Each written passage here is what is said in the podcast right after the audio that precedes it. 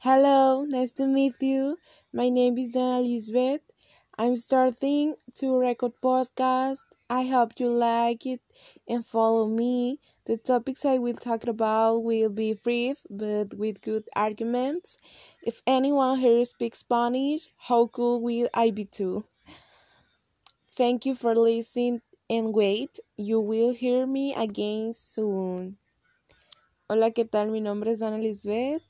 Eh, voy a empezar a grabar podcast. Estaría cool que me siguieran y así podríamos debatir, incluso invitarlos a que a que se reúnan conmigo. Me encanta hablar, me encanta debatir y pues nada, espero que tengan una bonita noche. Espérenme que me van a escuchar.